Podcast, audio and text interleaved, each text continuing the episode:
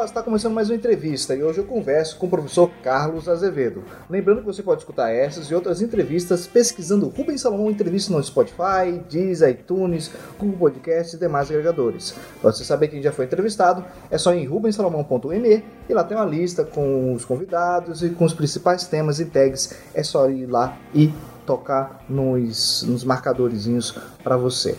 É, comigo está o professor Carlos Azevedo, que é graduado em Comunicação Social, com habilitação em Jornalismo pela Universidade Federal da Paraíba, UFPB, mestres em Letras também pela UFPB e doutor em Letras pela Universidade Estadual Paulista Júlio Mesquita Filho, a Unesp Assis também.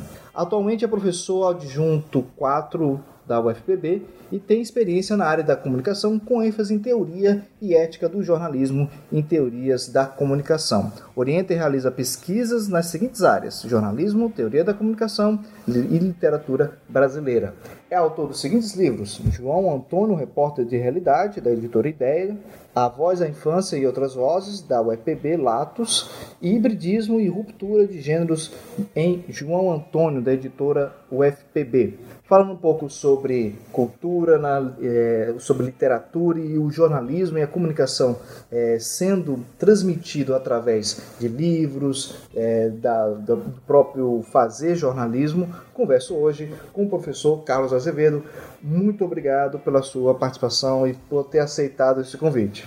Olá, Rubens Salomão. É um prazer estar aqui contigo e parabéns pela iniciativa do podcast que está sendo um sucesso e é esse o caminho a, a ser seguido mesmo. É eu que eu agradeço e eu começo perguntando assim, é, como é que foi essa sua paixão por livros? Eu sei que o senhor é, um, é uma pessoa que, que guarda muitos livros, até tendo quase uma biblioteca particular. Como é que começou isso? Foi desde a infância?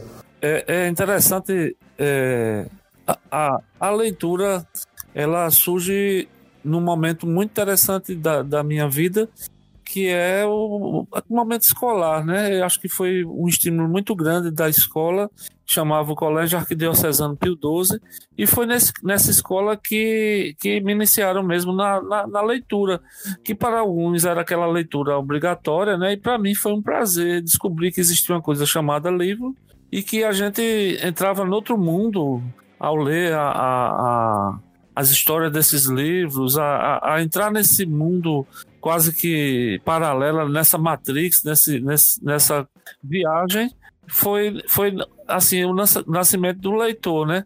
Hoje a gente tem uma, um apartamento quase todo cheio de livros, tem um livro na casa da minha mãe, tem um livro na universidade, e às vezes fico maluco compro um livro pensando que não tenho e tá lá guardado do outro canto, por aí.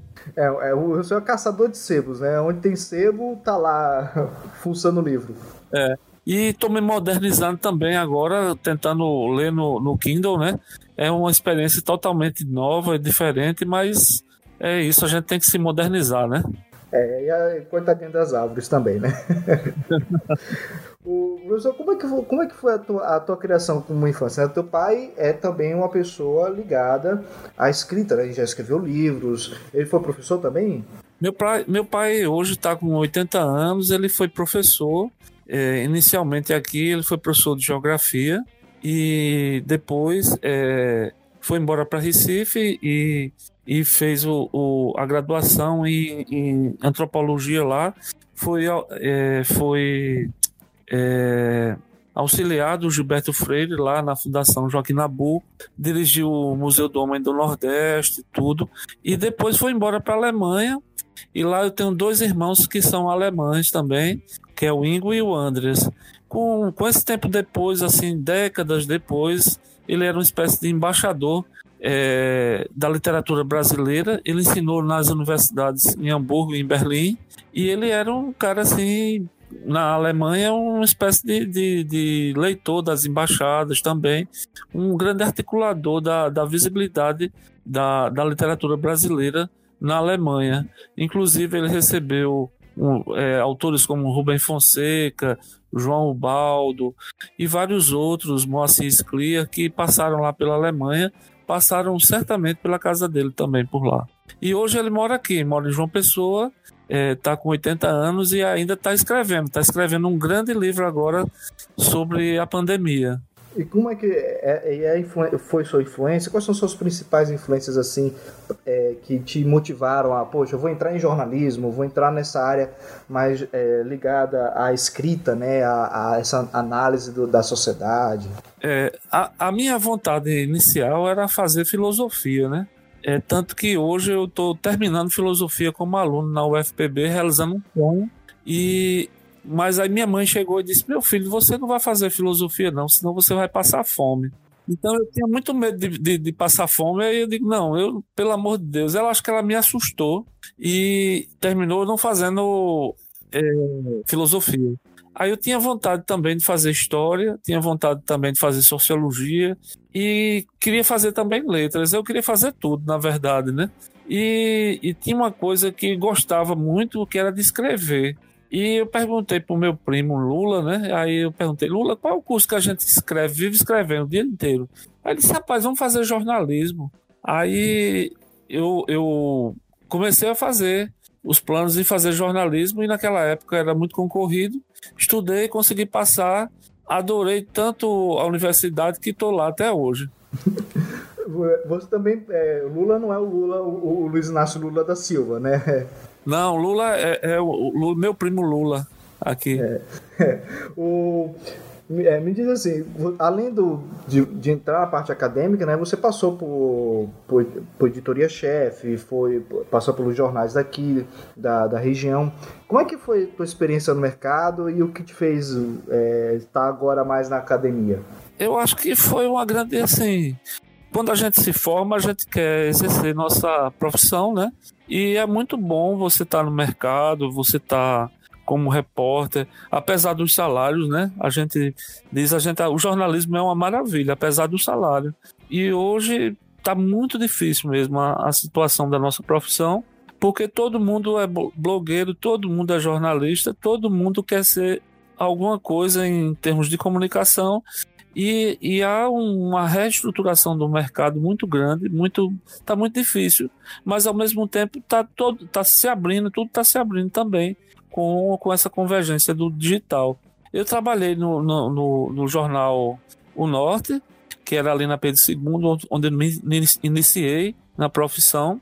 É, e a partir do Norte entrei como repórter de cidade e depois eu consegui é, ser repórter de cultura no Caderno Show, com figuras como Ricardo Anísio, Walter Galvão, é, é, e muitas outras, William Costa, seu Damásio, então é, Nonato Bandeira, várias pessoas que foram muito importantes na minha formação. Depois eu fui para o jornal Correio da Paraíba, que, que acabou agora também, né? E, e lá Mais no Correio. lista dos falecidos. É. Lá no Correio eu tive a experiência de, de, de ser editor, é, graças ao convite de Helena Guimarães, que confiou no meu trabalho, viu na minha seriedade com, com a área de cultura e me convidou. Foi uma experiência muito proveitosa de ter contato com os artistas paraibanos, conhecer muito da cultura paraibana e também de, de fazer entrevistas com figuras é, nacionais como Hilda Hilf, como Raquel de Queiroz, como Mário Lago, como Cássia Ela. Então, essa, essa vivência do, de, de repórter de cultura ela é impagável, porque ela é muito gostosa para a pessoa que gosta de cultura, que gosta de ler. Você ter contato com pessoas, ter contato com, com, com intelectuais, com pessoas de cultura é muito interessante. E você se descobriu mais nessa área cultural é, dentro da, do período de profissão mesmo de mercado ou na academia? Qual foi o teu lance? Ah, eu gosto de cultura, eu vou para esse, esse caderno, vou me especializar um pouco mais nessa área. Rapaz, eu, eu sempre digo para meus alunos que os estágios eles têm que ser muito levados muito a sério mesmo, porque minha minha paixão mesmo por cultura começou num estágio que eu fiz no SESC, no setor de divulgação cultural, com o nosso jornalista querido Chico Noronha. Então foi lá que eu comecei a escrever naquelas máquinas, a gente fazia releases sobre os festivais de cultura, sobre, sobre as atividades culturais que o SESC promove até hoje e que, e que me marcaram assim como, como uma pessoa que gosta da cultura e, e que tem é, uma vocação para isso, que tem uma vontade, que faz isso é, por vocação e por gostar mesmo de, dessa atividade. É, falar um pouco mais, puxando essa questão da, da cultura paraibana, a gente tem é, vizinhos que possuem um, um, um, um, trabalho, vamos dizer assim, mais refinado e também por causa do, da, da parte econômica, né? Conforme você tem um, um, um ambiente economicamente é, ativo, né, a parte cultural também acaba se beneficiando, que no caso é Pernambuco, principalmente a capital Recife, e também o Rio Grande do Norte com o Natal. O senhor vê assim, a cultura paraibana? Parece que a gente é, é um pouco provinciano, é, até mesmo em questão turística também a gente não, não é, explora tanto, apesar de ter paraibanos é, é, notáveis no, no, cenário nacional, mas que às vezes são reconhecidos em outros estados, porque aqui dentro acaba não tendo esse reconhecimento. Qual a sua visão crítica sobre isso? É, como, como dizia Augusto dos Anjos, a ingratidão, essa pantera. A Paraíba ela é uma, ela tem uma relação muito difícil com seus artistas. Principalmente você vê um Augusto dos Anjos, um Chico César, uma Cátia de França e um Zé Ramalho. Então pode, pode anotar aí, por exemplo, o Zé Ramalho teve, teve, foi perseguido. É, a Cátia de França, às vezes, muitas vezes boicotada por preconceitos. O Chico César só, te, só fez sucesso quando foi para São Paulo. E a gente tem grandes artistas e a gente tem um potencial na música, na literatura muito grande mesmo, e que precisava mais tanto do apoio do Estado quanto do apoio também da iniciativa privada. No caso da Paraíba, ela ainda é um estado muito pequeno, um estado ainda pobre, né? Assim, não é, não tem o porte de um, de um Pernambuco que é um, que é um que, que como diz, como diz o Matuto, é uma capitania mais desenvolvida e, mas eu, eu penso também, assim como, como um professor que a gente tinha chamado João Mar Muniz de Brito, que é o Triângulo da, das Bermudas, né? Pernambuco, Paraíba Rio Grande do Norte são, são é, é, estados irmãos e que têm uma riqueza cultural, uma tradição de cultura popular também muito forte. É, como é que você pode é, sinalizar assim para quem está começando agora, principalmente entrando no jornalismo cultural, é, pontos que poderiam ser explorados, que é, podem ser tratados de uma maneira a valorizar isso, a buscar agregar valor à, à cultura, principalmente local? É, o, o principal principal que eu digo para meus alunos, para os colegas que estão querendo é, se desenvolver mais no jornalismo cultural, é que tem uma coisa, uma tecnologia muito primitiva que eu vou dizer agora, vou revelar, que é, chama livro. Então a, a pessoa lê, você lê é, e lê e lê, estou dizendo isso para dar ênfase, é um caminho natural para quem deseja ser repórter de cultura.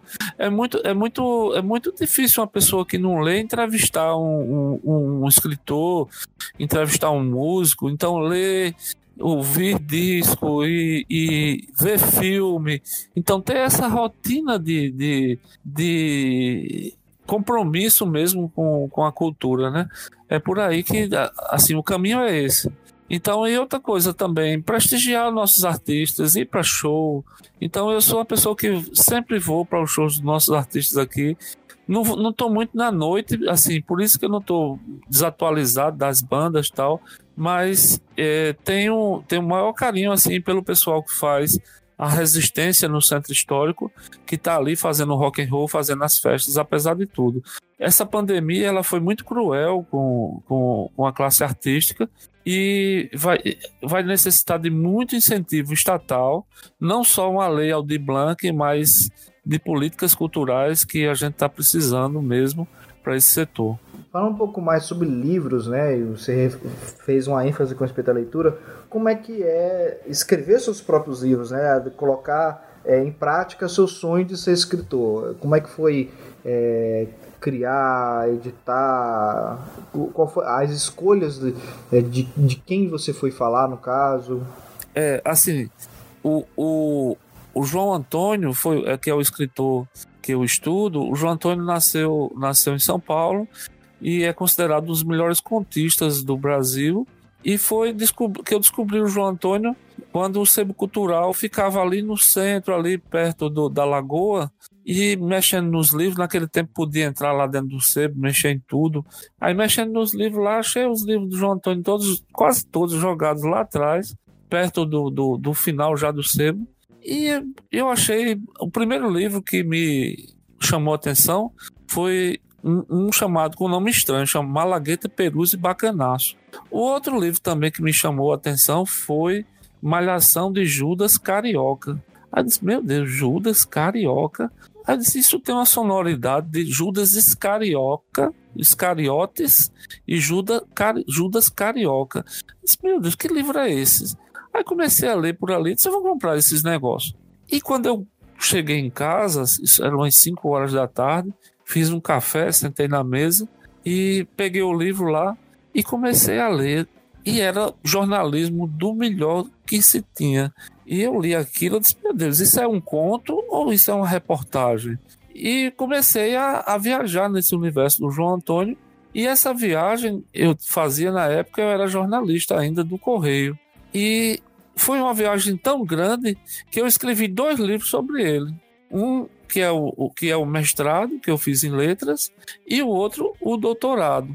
Então foi um, uma viagem tão grande essa viagem, essa paixão pelo jornalismo literário, que é um tipo específico de jornalismo muito cativante, que usa a linguagem, os recursos da literatura para se fazer jornalismo. Então foi isso, foi, um, foi um, uma experiência de vida. E, e o outro sobre a, a voz da infância e outras vozes, como é que como é que nasceu? Ah, esse livro ele é interessante. Esse livro eu não quis escrevê-lo.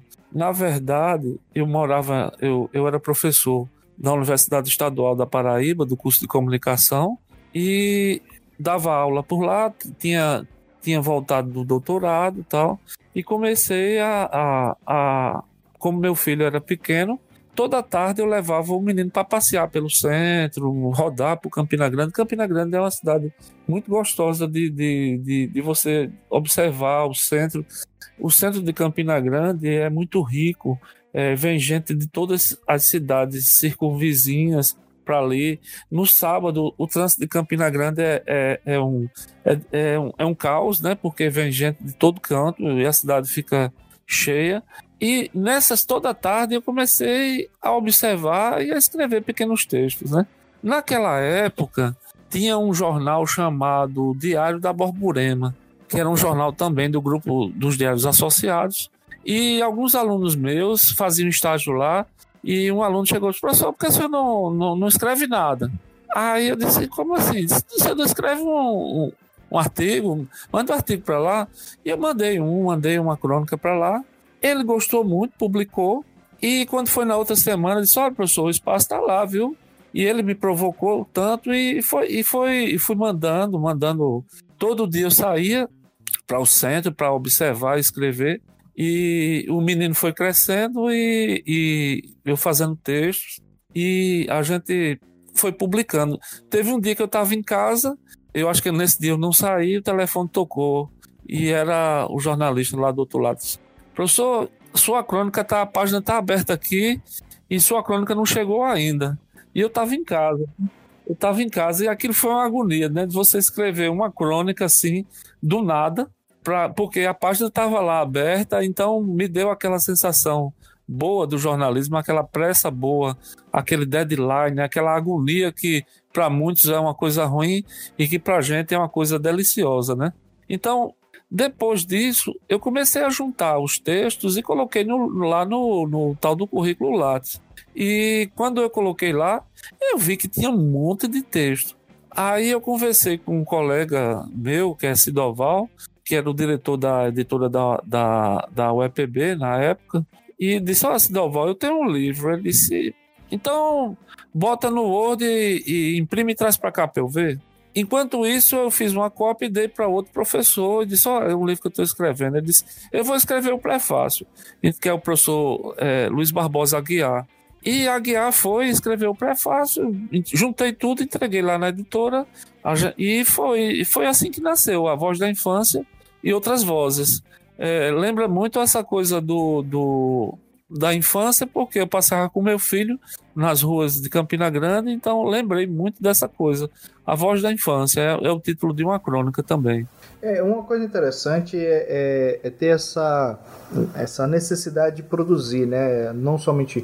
É, eu tô, acho que todo campo da comunicação tem isso, do quem trabalha na comunicação, de coisas simples da vida, simples da vida, que às vezes banais, acabam sendo gatilhos, acabam sendo é, inspirações para criação de algum tipo de peça publicitária, ou de, alguma, ou de algum programa, ou de algum livro, ou para alguma reportagem, para algum, para alguma crônica, para algum conto.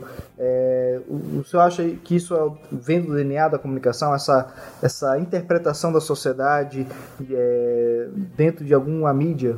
É isso que você está fazendo assim no, no programa Rubens Salomão, aqui no podcast eu acho que o que você vem fazendo, Rubem, né, nesse podcast, se você transcrever todas essas entrevistas, elas viram um livro.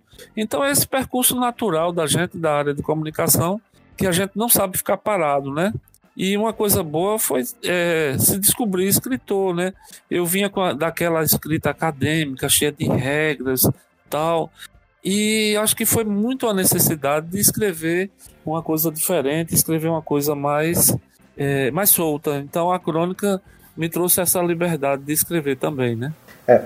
Puxando um pouquinho para a tua formação, é, existe muita questão da própria de análise da própria ética no jornalismo ultimamente, a questão de parcialidade, imparcialidade. Ah, que jornal A, B, C, D tem viés A, B, C, D. E, e a gente viu muitos jornais agora recentemente fechando, jornais impressos, e existe é, toda essa mudança cultural, toda essa mudança também da questão do diploma, né? Da obrigatoriedade do, do diploma que foi retirado para a função e cargo de jornalista. Como o senhor vê é, essa, essas coisas?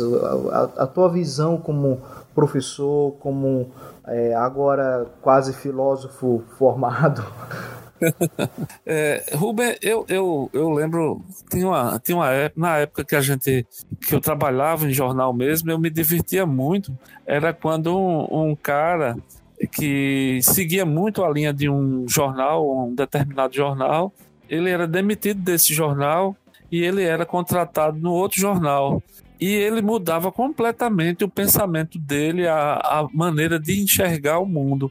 E parecia que, é, que existiam duas éticas, né? uma ética do jornal X e outra ética do jornal Y. Então, a, a nossa profissão de jornalista é uma profissão que ela mexe muito com valores, com, com preconceitos, com, com política, com economia, com cultura. E tudo isso a gente tem um, uma, uma possibilidade também de uma discussão sobre tal procedimento é ético ou tal procedimento não é ético. Então a ética ela não, não é muito não é apenas uma questão individual, ela é uma questão coletiva. Então é muito, é muito interessante a gente ver é, o, essa questão da ética hoje no jornalismo, que se, que se chama hoje um jornalismo de um jornalismo hacker, né? Que fura os bancos de dados, que, que recebe esses, é, é, é esses dados é, roubados, entre aspas, e publica e, pro, e, e, promove uma verdadeira revolução. Então a gente está vivendo um, um, momento muito interessante em que aqueles dilemas éticos, jornalísticos antigos, eles, eles se remodelam dentro do, do universo do digital, das novas tecnologias. Então, isso é ético ou não é? Então, é, é, é sempre necessário a discussão ética, né? Na filosofia é, é bem, bem interessante que é, a filosofia tem várias correntes. A gente pensa só existe uma ética, né? Mas existem várias e várias correntes é, é, dentro, da, dentro da, da ética, né? Então é, é muito interessante. E falando um pouquinho sobre essa evolução histórica também e, e, e a, evolução tecnológica, é, o senhor viu jornais, grandes jornais, complexos, com grandes escritores, grandes jornalistas, é, redações cheias com vários repórteres, e com o tempo isso foi reduzindo, principalmente os jornais impressos foram é, fechando, o modelo de negócio é, foi mudando e, e tem caminhado para o digital. O senhor tem essa saudade? O que, que, o que, que se perdeu que é necessário se manter? O que, que o senhor vê que era bom e, e seria interessante se manter? O que, que realmente foi uma mudança positiva? Qual a, a sua visão crítica sobre isso? É, assim, na, naquela minha época, assim, a coisa mais moderna que a gente tinha era um fax. Então, o fax é, o fax era um símbolo da, dessa modernidade dentro da redação. Tinha a, a redação, ela se comunicava com o mundo através do telex, né? Chegava aquelas pilhas e pilhas de papel é, sendo jogado ali naquele alimentado pelas agências de notícias, né? E de, de, aos pouquinhos foi chegando um negócio chamado computador e as redações foram se informatizando. O computador foi entrando dentro da redação a, a, aquele processo todo de diagramação foi sendo simplificado através dos programas.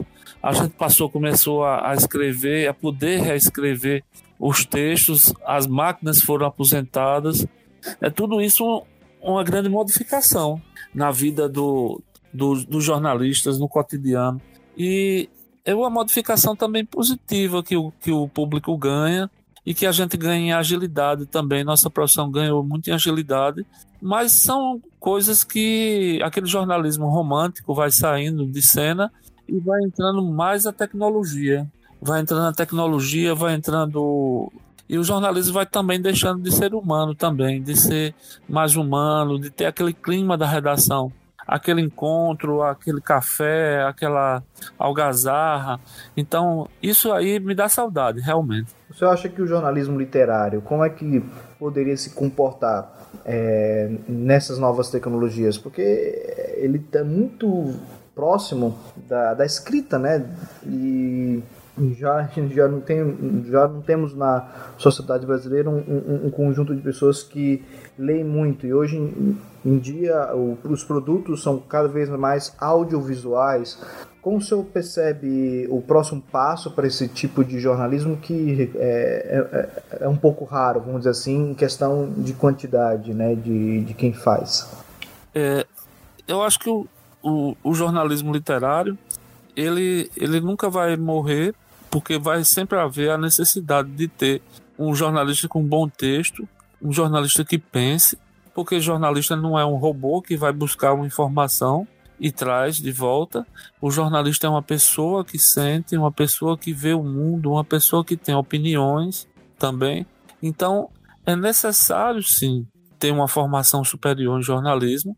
É necessário, além dessa formação, a gente ter a dimensão de que a gente também é responsável por nossa própria formação.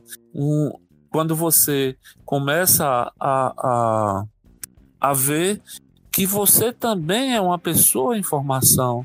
Então, a necessidade de, de, de auto-formar-se, de, de, de, de, se formar, não só como, como, como, dizer, como diz, ter um diploma, mas se formar enquanto pessoa enquanto ser humano que está construindo, que está descobrindo o mundo, que está vendo, que está discordando, que está é, vivendo, enfim. É, dessa, desse clima de redação que o, que o senhor tem saudade, quais são as histórias que o senhor lembra assim, que, poxa, foi um caos que, que te marca, que você lembra, que sempre tem, sempre vem na roda? Rapaz, tem, tem umas histórias que pode contar e tem outras que não pode contar. Mas assim, tem, tem, tem muita história, muita história divertida mesmo. Assim, a, a história que eu adoro contar, você sabe, é aquela história quando eu sequestrei a Ariano Suassuna, né? É... Eu, eu sei mais ou menos, mas eu quero que meus, meus ouvintes também é. saibam. então, naquela época, é, Ariano Suassuna não era esse Ariano que a gente tem hoje. Ariano era só um escritor e que adorava a Paraíba e que, e que o pessoal daqui começou a resgatar e, e fazer trazer Ariano de volta porque existe um trauma no Ariano em relação à Paraíba. O pai dele foi assassinado, tal. Ele não gostava do nome da cidade, João Pessoa. E um dia a universidade, é, nessa época eu era repórter, repórter do do Correio. Não sei se era Correio Norte, mas eu lembro que eu era repórter de algum canto. E o Ariano Suassuna veio dar uma aula magna. Inclusive, essa aula magna ela foi transformada em livro. E o meu editor chegou e disse, acho que era Nonato Bandeira, aí disse: Olha, eu quero uma entrevista exclusiva. Eu não quero uma entrevista assim que todo mundo fez, não. Eu quero uma exclusiva. Aí eu fiquei em casa pensando: o que é que eu faço para entrevistar uma entrevista exclusiva com a Ariano? Aí cheguei na reitoria e o estacionamento da reitoria é lá por trás, por trás do auditório. Aí eu disse: Ariano vai chegar de carro, então eu vou ficar plantado aqui até ele chegar. Aí eu vi um carrão chegando, carrão bem grandão. Lá vinha Ariano, Dona Zélia e uma pessoa e um motorista trazendo Ariano lá de Recife. Aí eu abri a porta, eu disse: Seu Ariano Suassuna, seja bem-vindo à Paraíba, capital da Paraíba. Aí ele ficou, sorriu logo, né? Eu disse: Eu queria, eu sou Carlos Azevedo, sou seu anfitrião aqui e queria levar para uma sala para a gente passar uns 10 minutinhos ali. E o pessoal ficou lá e eu levei a Ariano lá para dentro de uma sala. A universidade é cheia de salas assim, às vezes até ab abandonadas. E abri uma, uma das salas daquela lá para dentro e sentei com ele e comecei a perguntar, né? E anotar. Perguntava, naquela época eu nunca usei gravador, eu detesto gravador, porque gravador é um bicho traidor. Gravador, o que você pensa que está gravando, não está. Inclusive aqui, a gente pode ser que não esteja gravando. não, eu tô de olho aqui, eu tô de olho no meu sisteminha, tá? Espero que esteja gravando, porque senão eu vou ficar muito chateado. Eu detesto, eu detesto gravador, que esse bicho já apontou muita comigo. Aí, mas assim, aí eu levei a Ariane para lá, comecei a escrever. Aí chegou uma hora que já fazia mais de duas horas que a gente tava conversando. E o evento ia começar às 10 horas. Isso era 8 horas quando eu peguei ele. Aí ele olhou para mim e disse: Ô Amarelo, você tá. Você é repórter, né? Seja sincero. Aí eu disse: Não, seu Ariano, eu sou uma pessoa curiosa. Eu gosto de perguntar as coisas. Mas você, por que você anota tanto? Você vai escrever um livro? Aí eu disse: Não, é porque eu gosto de anotar e assim, para não me esquecer. Quando eu tava dizendo isso, abri uma porta. Era o pessoal da organização do evento. Aí Sério, Ariano Suassuna, pelo amor de Deus, onde é que você tava? Eu tava aqui com esse rapaz, conversando. Aí, aí ele olhou para mim, sabendo que eu era jornalista, né? Ele não era burro. Aí disse: Pois tá bom, Amarelo, um prazer, viu? Eu conheci você. Eu vou ali fazer uma palestra, depois vou embora para Recife. Aí eu sei que eu fui para palestra, Aí tava lá meu repórter fotográfico, que é um grande repórter fotográfico da União hoje, o Marcos Antônio. Aí disse, Marquinhos, tira quatro fotos massa dele aí e vamos embora. Aí Marquinhos disse, mas tu não vai ver não a, a palestra dele? Aí eu disse, Marquinhos, vou não, eu não quero, quero ver palestra de, de, de Ariano, não. Eu quero ir embora, eu quero, vou ver 10 minutos e vou embora. Aí ele disse, e a matéria? Eu disse, tá aqui, rapaz. Aí abri, mostrei porrada de papel. Eu acho que tinha quase uma resma de, de, de, de caligrafia lá. Aí corri com ele para o, o jornal. Ele, ele, naquele tempo, ainda foi revelar o filme, ainda que era naquele coisa primitiva. E enquanto ele revelava o filme, eu fazia a matéria. E o negócio rendeu tanto que foram duas páginas com Ariano Suassuna. No outro dia, o pessoal dos outros jornais ligava para a redação a dizer como é que você conseguiu, você inventou essa entrevista com ele, porque ele terminou a palestra, disse que estava muito cansado mesmo, que disse que ia embora, ia almoçar e ir embora para Recife. Você inventou isso? Eu disse, tá pronto. Mas como é que você conseguiu? Eu digo, não, isso é segredo de repórter. Então foi, só sei que foi assim, né? para citar, né? Citando é. uma frase de Chicó, não é. sei, só sei que foi assim. É. E, tu, e você imitando também, Ariano. ai, ai. Falando um pouco sobre fotografia, você tem essa, esse lado fotográfico, né? É, mas assim, eu tenho um problema que a, fotografia deu um salto pro digital, né? Então, eu tava até lembrando, meu grande mestre foi Gustavo Moura. Gustavo Moura é um grande fotógrafo paraibano. Inclusive, ele é autor da foto mais linda de Ariano Suassuna, que é Ariano e Dona Zélia lá em Taperuá. E por trás tem um negócio como um cajueiro, um negócio grande. E as cabras foram subindo em cima do cajueiro. E tá Ariano lá rodeado de cabra e com, com, com a esposa. E é uma foto preta e branca, uma das fotos mais belas que tem de Ariano Suassuna. Eu eu digo para ele que é de mestre para mestre, né? E quando eu aprendi muita coisa com o Gustavo Moura e só que depois é, aprendi também muito com o Marcos Antônio na, na convivência com esse grande fotojornalista, né, ganhador do prêmio é, Ayrton Senna. É um grande fotojornalista. Aprendi também com a convivência com esses meus colegas da fotografia, né? Só que hoje eu não sei fotografar porque eu não sei mexer nessas câmeras modernas, né? O negócio modernizou tanto que estragou a fotografia. Ai, ai. Mas assim, é, como é que tá sendo a, a, agora viver o sonho de ser um filósofo é, acadêmico, né? Não é um filósofo de, de botequim, nem é, que fala coisas no YouTube lá dos Estados Unidos, mas um filósofo efetivamente é, é, formado. Como, como tá sendo essa experiência de viver o teu sonho de, de ter um diploma de filosofia?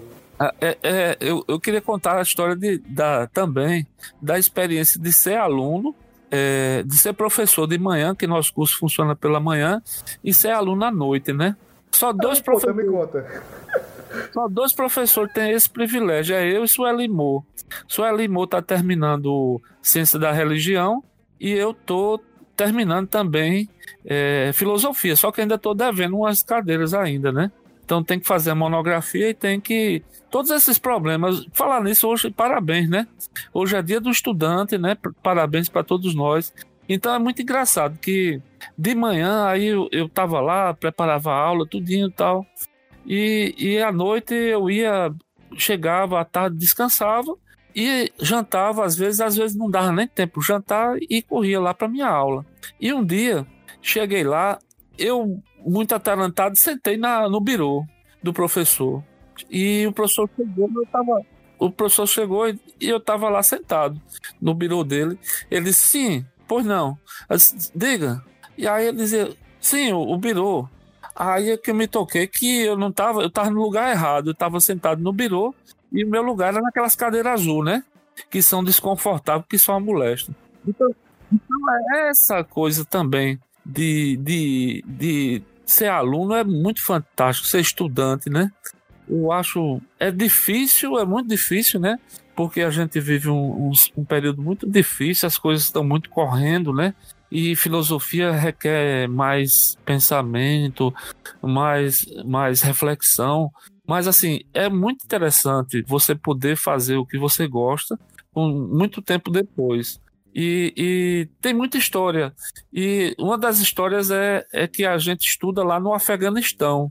E eu não sabia onde ficava o Afeganistão. E esse nome se dá porque é um bloco lá do CCHLA que de um lado está sem construir e do outro lado também não. Então a gente estuda no meio, na parte que ficou pronta. Só que quando é à noite, no inverno, é, às vezes, é, como não está pronto, chovia dentro da sala de aula. E às vezes chovia que alagava a sala de aula toda lá e a gente tava lá assistindo aula é, é, à noite, naquela luta lá, chovendo, é, até 10 horas da noite, estudando debaixo d'água. Mas é isso, né? É um, é um desafio constante é, ser estudante e a filosofia é um aprendizado contínuo, né? A gente não vira filósofo nunca, não a gente vira sempre esse amante da, do saber, do, do conhecimento, e a gente se forma porque ganhou o diploma, mas a formação é para o resto da vida. Como é que é a, a questão de ler Kant umas cinco vezes e não entender? Ah, rapaz, isso aí eu estava estudando com uma professora chamada Maria Clara, que é uma das grandes especialistas em Kant, em teoria do conhecimento no Brasil, e eu lia Kant eu disse, rapaz, esse cara não sabe escrever, não. Eu ficava pensando, né? Aí lia, lia, lia, não entendia nada. Ia e voltava. Eu, eu passei, eu acho que uns cinco dias em duas páginas de canto e me sentia a pessoa mais burra do mundo. Aí eu disse, meu Deus, que negócio difícil da molesta é esse? E comecei a, a, a, a, comprar outros livros e o negócio foi complicando, complicando. Até hoje eu não sei muito direito não, mas assim, deu para passar. ai, ai. É, é, é aquela é, a síndrome do estudante, né? 10 não, mas pelo menos o 7 ali tá, tá ok. É. é. E, e, imagine lógica, né? Que é um negócio muito difícil e a gente tem que estudar e tem que passar. E lógica é, é complicado. Eu, eu, queria muito saber do senhor, né, com respeito à literatura brasileira. A gente tem os clássicos, né? É, aquela a, base da, da literatura brasileira, com Machado de Assis, é, Rubens Braga e, e, todos os outros. E a gente tem uma literatura contemporânea, né, de, de jovens escritores, é, é, e parece que existe um, um distanciamento entre o, o, quando a gente fala literatura brasileira, a gente lembra só dos clássicos. A gente não, não lembra que existe é, escritores mais novos, como Rafael Dracon e entre outros, que têm criado suas, suas próprias coletâneas, têm criado ah, uma literatura que mescla coisas nacionais, um pouco de linguagem, um pouco do, do, é, do roteiro mesmo, né, da, dos próprios personagens tendo uma certa brasilidade em vários tipos de, de, de ambientes, né? que seja medieval, que seja fantástico, tratando de vários temas. É, como o senhor vê essa, esse distanciamento? Às vezes a gente fica muito nesse ou clássico ou novo, ou regional ou a apropriação de, de uma cultura é, externa, por exemplo, ah, o rock no Nordeste, entendeu? Ah, porque no Nordeste só pode ser forró. É uma coisa, é, até citando um pouco o Ariano Suassuna, essa luta do. É, do como, cara, qual é o movimento dele? Arborismo? Arboreal. A coisa, tipo assim, é, de não, de não mistura que o senhor tem essa visão? Qual é a sua visão sobre essa cultura contemporânea? É, eu acho assim, Machado de Assis é como é, nunca fez mal a ninguém, como diz, né? Eu acho, por exemplo, eu comecei pelos clássicos por José de Alencar. E outro dia eu coloquei que José de Alencar era importante para qualquer pessoa. E o pessoal disse, mas José de Alencar era escravocrata. E de repente eu comecei a, a, a, a ver que hoje, assim, os clássicos eles estão se perdendo mesmo. Assim, as escolas hoje estão passando o menino do pijama listrado. Entende? É, há um, um, um, uma necessidade da gente é, ler os clássicos, não só porque eles são clássicos, mas porque eles explicam, eles têm linguagem, eles têm, um, têm um, características que são deles tal. Então é interessante ainda a gente ter essa, essa, essa presença do clássico. Então o clássico não é só para ser reverenciado, ele é para ser usado, flu, é, é, é fluido, você, você ter o clássico como uma referência também de aprendizagem. Por exemplo, eu tô lendo O Crime do Padre Amaro. O Crime do Padre Amaro, dessa de Queiroz, é um clássico. E hoje, é, ler um, a aventura de ler um clássico é uma aventura de, de, de você viajar para outra época, viajar para outra escrita. Então, nesse sentido, o clássico é necessário. O contemporâneo também.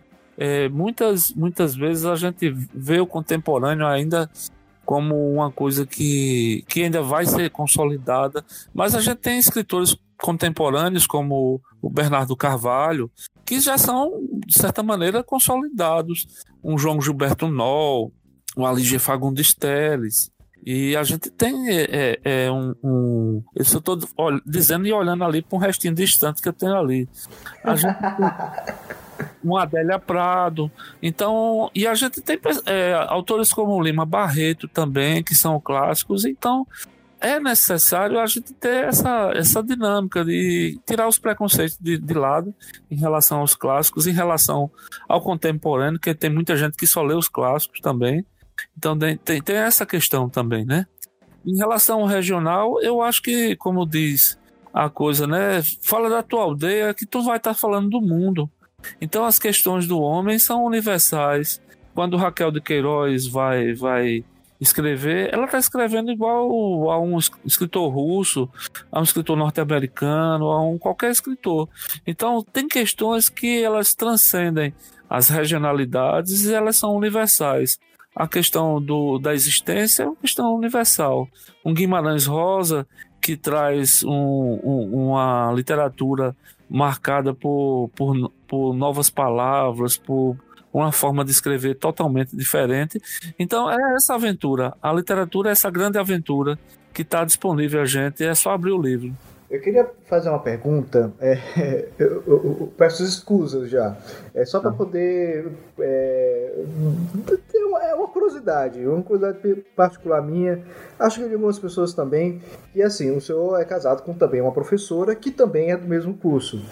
Isso. É, como é que é, assim, tem pessoas que falam, ah, não podemos namorar ninguém no mesmo curso porque é meio estranho, babá. isso é questão de namoro, imagine você estar casado com uma colega sua é, é. de trabalho.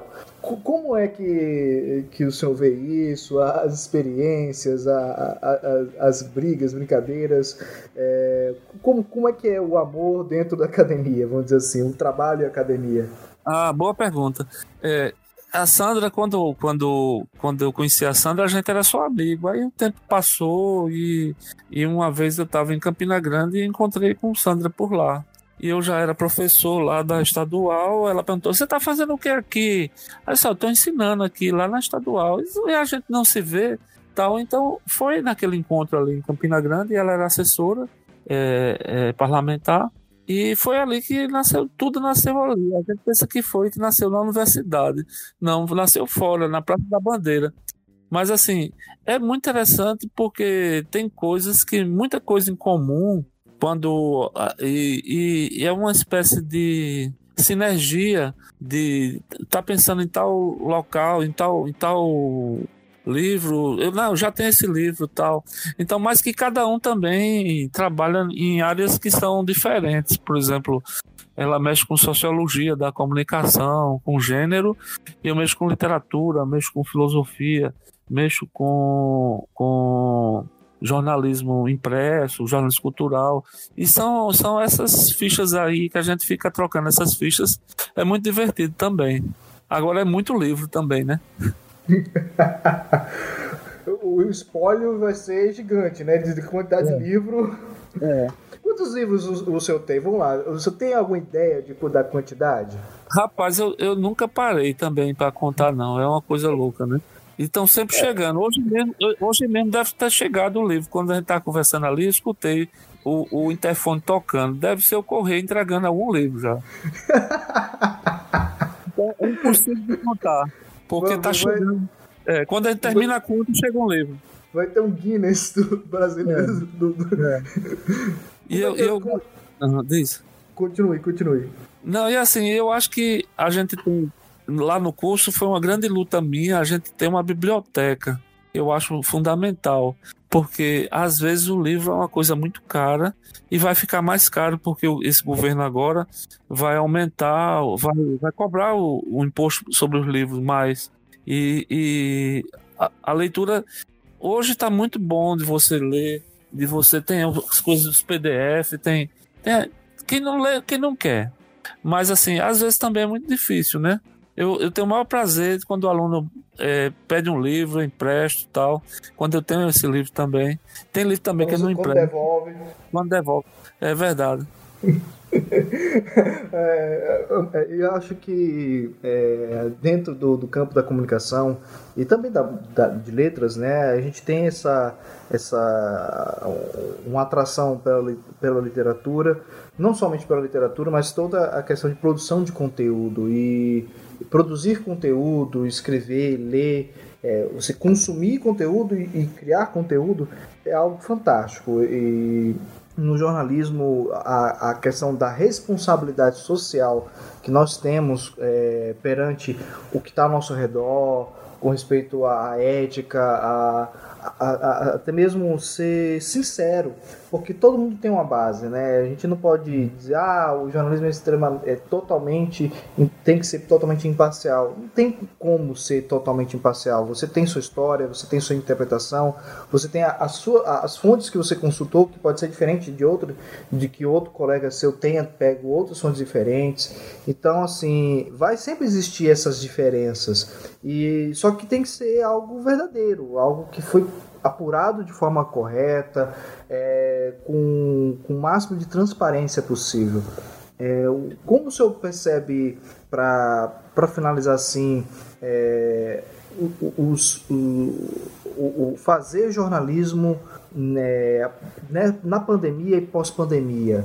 É, a gente tem que explorar mais ainda essa, essas fontes agora é, através das mídias, através de ligação, através de é, videochamada, abriu-se mais essa possibilidade de, de coleta maior, de melhor apuração frente a essas ameaças constantes de fake news e, e de desinformação? Eu, tá, eu tô, tô aqui querendo rir, mas tô me segurando, porque eu tava lembrando no início da pandemia que a Globo pegou, arranjou um cabo de vassoura, amarrou no microfone para ser para ser o, o, distanciamento social para continuar fazendo jornalismo. Eu acho que a, aí depois teve a fase 2 da pandemia, né, da apuração, que o cara pegava o microfone, passava álcool gel e entregava na mão do entrevistado, né? Porque dizia assim, na época que eu estudava é, é, telejornalismo, dizia nunca dê o microfone para o entrevistado. Aí chegou a pandemia para dizer o seguinte: entrega o microfone para o entrevistado, depois lava as mãos. Então é. Então é essa coisa, né, da, da pandemia. Eu estou gostando dessa pandemia, assim, pela possibilidade de experimentação de coisas novas, né? No caso, por exemplo, eu estou aqui no Cabo Branco e você está aí nos bancários. E a gente está conversando aqui há horas, há horas, gravando um programa é, que vai sair no podcast que as pessoas vão escutar no mundo inteiro. Então é fantástico isso também. Então, é, nessa pandemia, a gente também da UFPB promoveu vários cursos, né? Eu promovi um curso sobre a relação entre conto e reportagem. Eu não teria, no, no período normal, a possibilidade de, de, de fazer um, um, uma relação dessa com mais aprofundamento. Então, eu acredito que, apesar da gente ter é, um, um, coeficiente de número de 100 mil mortes ou mais, a gente está também aprendendo muito com essa pandemia em relação às tecnologias, em relação à possibilidade de uso dessas ferramentas, né? Então, acho que o Brasil vai sair muito diferente em relação ao uso das tecnologias, principalmente no, no campo educacional também. É, é, um, grande, é um grande desafio é, é, lidar com, com, com enclausuramento, né? porque jornalismo é uma coisa que se faz na rua, e, e, isso me angustiou muito, por exemplo, me, me angustiava muito o fato de, de, tentar, de não ter esse contato humano também. Então, o jornalismo, é, por mais que se tenha tecnologias, também vai ser esse contato humano. Essa, essa essa, esse aperto de mão, né? Esse, o simbolismo desse aperto de mão, de você tocar o corpo do outro, de você estar tá na frente a frente, de ter o olhar, dessa comunicação é, face a face, né? Então essa comunicação face a face, aí que mora o mistério mesmo, né? E aí que é a base de tudo. Para encerrar, professor, é, o que, que o senhor falaria é, para os seus colegas, para os seus alunos, é, que, que, inspira, que possa inspirar essa, essa nova fase, é, o, que, que conceitos, principalmente na parte cultural, que, que o senhor preza tanto, que estudou tanto e tem muito contato, que tem que ser valorizado. É, eu deixo aberto para o senhor falar o que o senhor quiser. É, primeiro, eu queria agradecer a você, Rubem, que é um excelente aluno, uma pessoa legal que está produzindo nessa pandemia né, é, é, esse podcast é, e desejar aos ouvintes que, que chegaram até aqui, ao final, e dizer que muito obrigado pela, pela atenção E, e dizer também que a cultura, essa pandemia mostrou que a cultura é essencial nas nossas vidas, né? A gente não vive, a gente estaria preso se a gente não tivesse cultura. A gente está é, isolado, a gente não está preso graças à cultura. Valeu, professor. É, só uma última pergunta com respeito aos seus livros. Eles estão. É, pode ser comprados aonde? Onde, onde pode ser achado? Tem que achar em sebo ou ah, em alguma livraria? Meus livros, estão, meus livros estão no Sebo Cultural. Que o Sebo Cultural tem, tem atendimento pela internet e pelo WhatsApp agora. Eu fazer no comercial. E também estão é, disponíveis na estante virtual para todo o Brasil também, né? A Estante Virtual, esse grande site que reuniu todo esse pessoal que gosta de, de, de ácaro e de poeira e de traça. boa, boa, boa, boa. Lembrando que você pode escutar essas e outras entrevistas pesquisando Rubens Salomão Entrevista no Spotify, Deezer, iTunes, Google Podcast e demais agregadores. E para você saber quem já foi entrevistado, é só ir em rubensalomão.me e lá tem uma lista com os convidados e com os temas lá em tags. É só ir lá clicar e vai estar tá bem fácil para você escutar. Tem um playerzinho, deixa o site até no modelo mais antigo que aparece o player para não para ter um acesso mais facilitado para quem não tem uma facilidade de achar em agregadores. É só ir lá clicar. Professor, muitíssimo obrigado. Eu fico extremamente honrado. E dá um beijo na, na, na, Sandra, no teu filho também. Foi dia dos pais recentemente. A gente está gravando no dia 11 de, do 8 de 2020. É, mas assim, eu vou publicar hoje mesmo. Então daqui a pouco eu vou editar. E eu vou deixar esse é negócio gravado mesmo. Não, mas é, é, é, é, é religioso. É 6 horas toda terça e quinta-feira. Mas, a, é, mas a, acho que daqui a uma ou duas semanas eu vou fazer uma pausa de temporada. É, vou mudar uma temporada. Já quem está escutando esse programa já vai saber. Quem já, quem já escutou depois já está vendo que, já, que eu vou já ter, ter feito, mas é, essa primeira temporada foi uma temporada muito especial, com vários professores, colegas, amigos, entrevistas muito diversas, a qual eu desejo muito que todo mundo escute, comente. É bem simples, é o começo, mas é o começo de, um, de, uma, de, um, de uma grande história, né? Afinal, né, professor, todo, toda história começa com o começo. Toda história começa com o primeiro passo, né? é isso aí. Abração, Rubem. Muito, muito, muito prazer ter conversado contigo.